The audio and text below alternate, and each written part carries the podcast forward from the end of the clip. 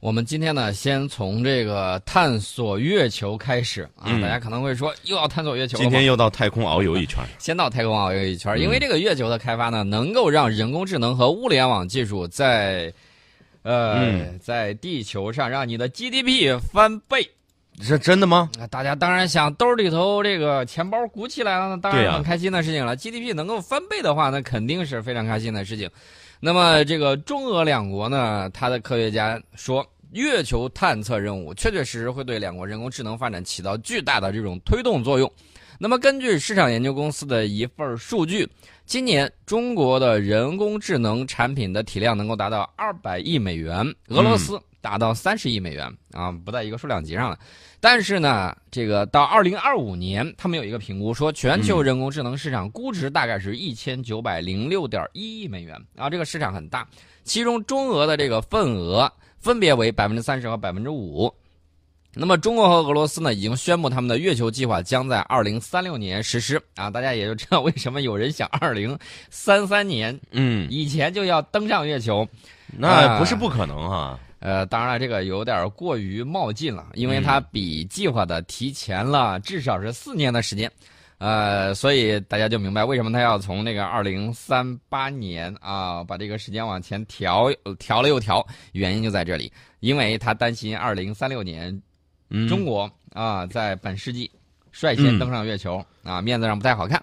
呃，这两个计划里头呢，有一些是两国合作开发的啊，啊比如说这个发动机，比如说轨道太空站的建设，比如说这个月球基地啊，嗯这些东西呢都会有一些联合开发的这个项目在里面。那么，根据中国国家航天局副局长吴艳华今年一月份的新闻发布会上的声明，那么在月球基地的建设之中呢，将首先使用到包括 3D 打印、人工智能和物联网技术在内的先进技术。那么显然呢，在太空和月球的表面建设和维护高度自治的这种空间站，将需要先进的人工智能解决方案。嗯，那么这两天还有一个新闻啊，一个新闻是这个空间站上发现了一些微生物啊，嗯这个些微生物呢长势喜人呐，但是它可能会对空间站带来一定的这种影响，比如说腐蚀，比如说对航天员的这个呃身体的这个安全性啊嗯带来有一定的这种影响。那么除此之外呢，昨天最热的一个消息之一是什么呢？是就那我大家还记得我们说过那个双胞胎宇呃航天员，嗯美国那个嗯现在证明说它的这个基因还是哪块儿发生的这个突变是不可恢复的嗯啊，是在太空中长期生活在低重力这种环境之下，然后导致了这种基因的这种突变，这是另外一个情况。所以说，我们必须要用这个先进的技术来能够解决啊未来人长期在太空滞留的这个问题。那么在实施当前项目的同时呢，我们支持有长期规划，旨在将先进技术用于宇宙设施的这种研究，而且呢，它需要可以正常运作，甚至建立和修复自己的情况之下，人们预期很少会去访问这个空间站。嗯那么我们相信，到二零三零年之前，我们将使这些解决方案投入运作。呃，时间其实很快的，十来年的时间一眨眼儿就过去了。嗯二零三零年，我们期待我们的这个空间站啊，这个无人的这个解决方案能够投入运作。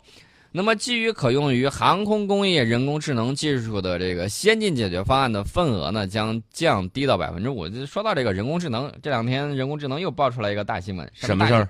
之前大家知道那个人工智能啊下围棋赢了人类选手，对阿尔吧？法狗呃，现在他又打 DOTA 啊，啊，赢了，他还能打 DOTA，又赢了，又赢了，又赢了，又赢了。啊赢了哪支队伍？呃，赢的世界顶尖的哎啊，我的然后就天赢的顺顺利利，赢的这个让人类不能说心服怀疑人口生，服啊，是吧 对，差不多是怀疑人那生。跟这个操作这个没法玩儿。你没看法这个比了人工智能，人家是是这先判断你的走位和这个什么，对，所以嗯人工智能这些尖端技术非常的重要。那么这嗯些商业用途的解决方案的改进呢，能够使中俄两国的高科技产业，即使在较长时间之内也具有竞争力啊，并且可能带来显著的经济和技术增长。呃，那些让我们放缓太空探索脚步的人，我觉得你应该好好去看一下啊，嗯当年我们闭关锁国带来的这种危害，近现代史你学的不好啊，我建议你重新再看一看。呃，这两天网上有一个，就那个河马先生啊，啊，那个搞的那个海报，那就是典型的嗯典型的什么？典型的不读历史，然后做出来一份莫名其妙的海报。你让那个海报怎么说呢？嗯，让我们的物价重回一九四八年。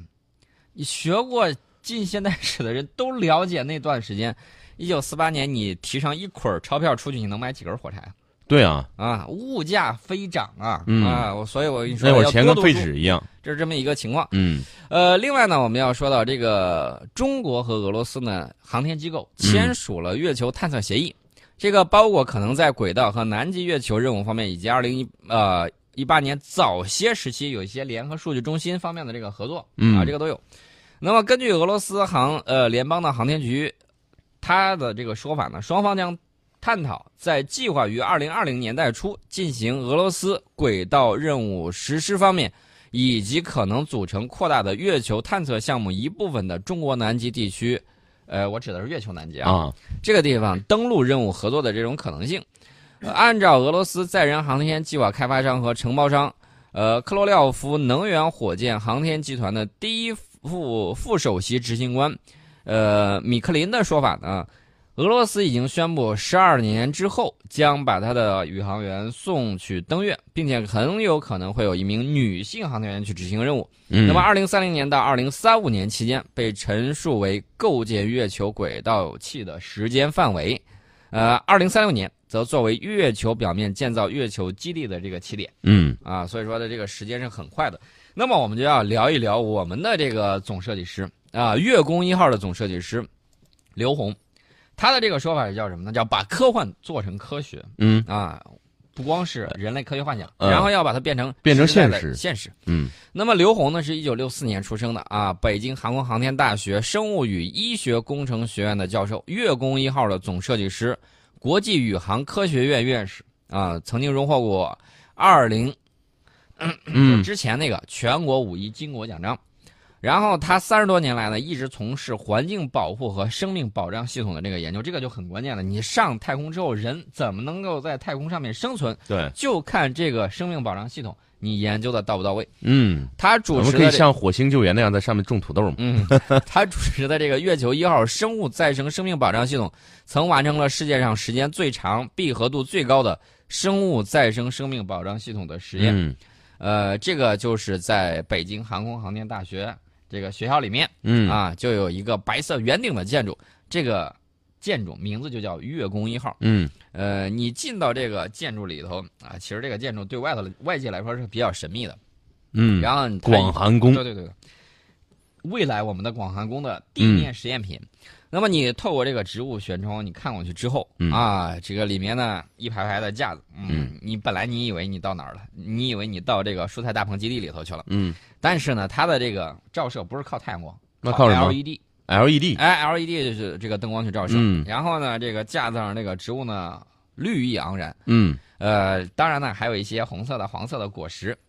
这是月宫一号生物再生生命保障系统啊，这个舱室呢总面积只有一百六十平方米，一啊百多平方，总体积是嗯五百立方米，能够提供多人所需的全部的氧气和水啊，大部分食物可以循环再生。那么这个里面呢就嗯很关键了，以后你要建月球基地，啊，啊，半埋式的这个月球基地，你在上面怎么办呢？你要种蔬菜，你要产生氧气，要产生水。这样的嗯话，你不可能说，我好多人我在上头这个生活，我天天让这个月球给我发射火箭，带上水，带上那个氧气，然后给我弄过来。氧气好说啊，好压缩。这对，水这个玩意儿你很难压缩的，嗯体积很难压缩，很难压缩。你要带上去，你想想，我一火箭满满当当不用带别的，光水这都要带一大堆是啊，这多浪费这个空间跟这个质量，对对吧？嗯所以说呢，在月球上能够达到这样的效果是很棒的。我们完成了这个世界上最长、闭合度最高的生物再生生命保障系统实验，为期是三百七十天啊，超过了一年，一年零几天。系统闭合度高达百分之九十八，只有百分之二的外部供给嗯啊，其余的呢都是系统内的自给自足、循环再生。这就为极端条件之下人类的生命补给提供了可能，也标志着我国在生物再生生命保障技术领域达到了世界尖端。大家听好了啊，不嗯是这个世界前端，是世界尖端，啊尖端。嗯，刀尖上的，嗯，呃，其实呢，中国人对飞天的这个梦想，我觉得上千年来一直这个神话里嗯这个神话故事一啊直映照在我们心里，嫦娥的故事，对吧？对，呃，这个吴刚的故事，包括这个到明代的这个《西游记》的故事等等等等。那么百年来，人类对地外星体的探索热情是从未熄灭过的、嗯啊！这个跟我们对外太空的这种向往也是一脉相承。那么，我们时刻准备着为进入外太空的人类提供足够的生命的这种补给。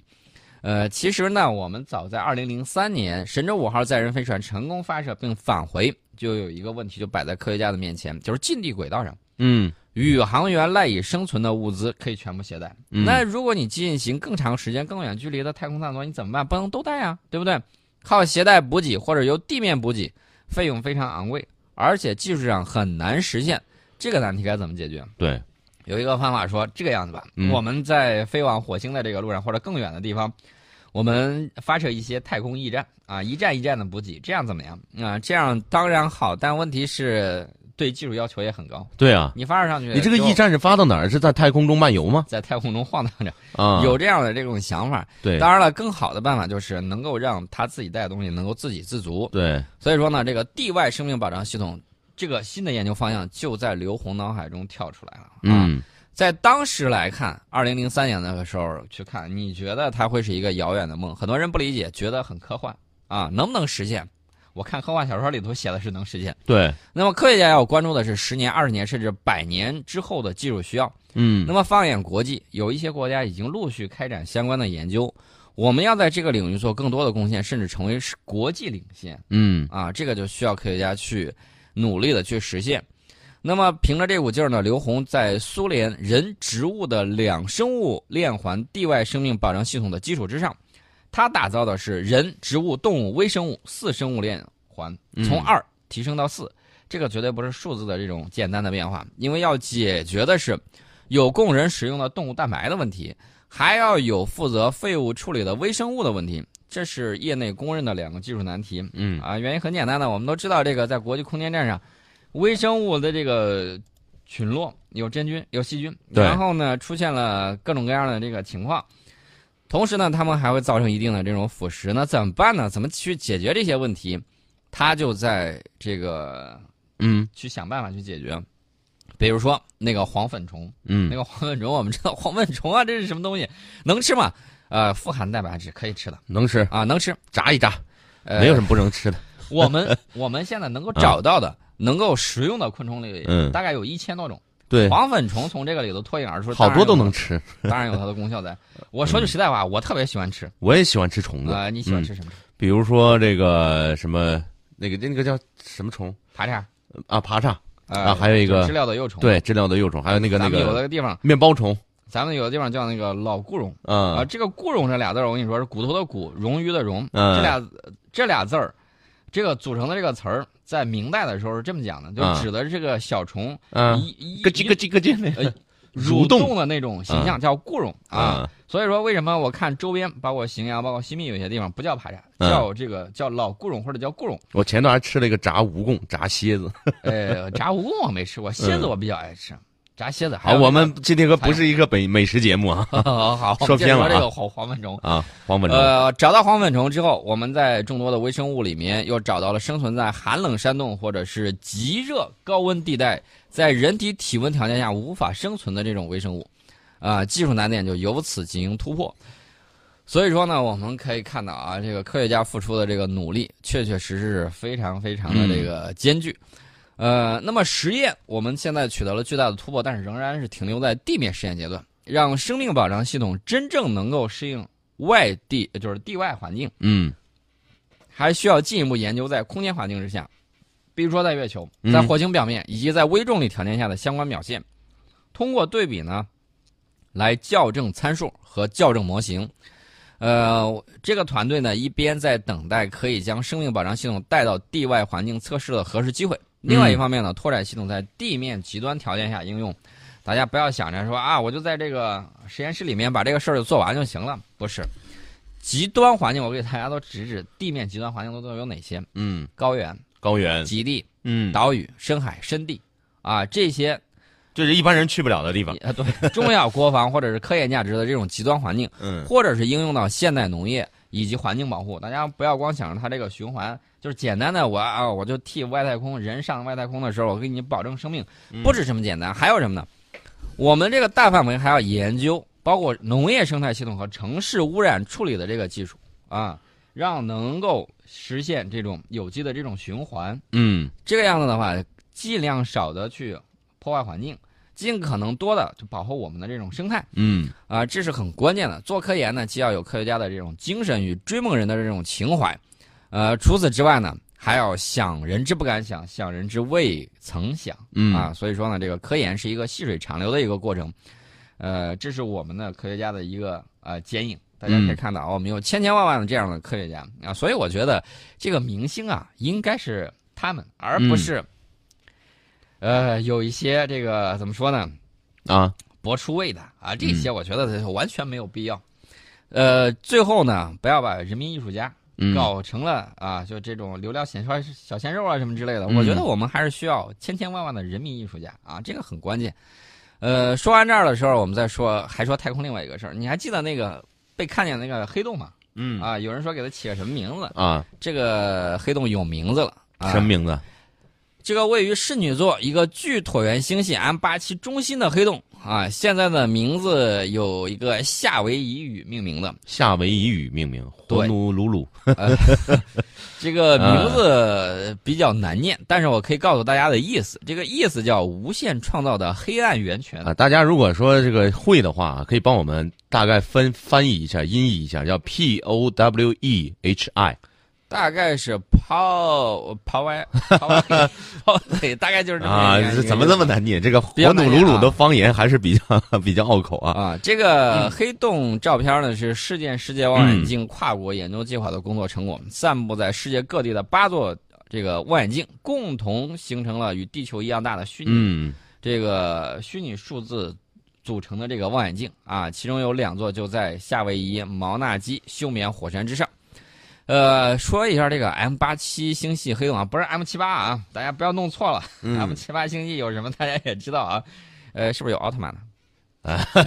啥还有超人呢？呃，昨天我还刚看了有一个啊照片儿啊、这个日本搞一个动漫展，嗯然后扑扑腾腾跑出来一群奥特曼啊，当然有一个奥特曼上台的时候被脚底下绊了一下，啪摔到哪儿，然后嗯标题是“你给其他奥特曼丢脸了你关键这个奥特曼，你得你得摔倒，你压倒多少楼房了是吧？”啊、当然都是真人扮演的，嗯对你压倒的也是这个模拟小纸鹤。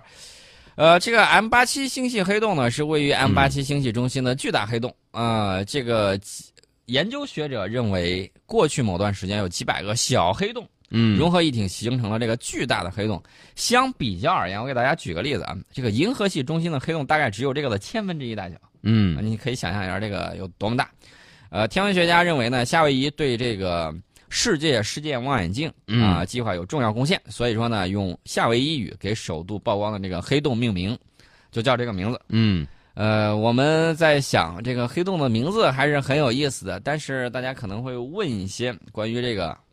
你到底是怎么拍到这个黑洞的？对啊大家很好奇。嗯。这个我们在半点报时广告之后跟大家聊。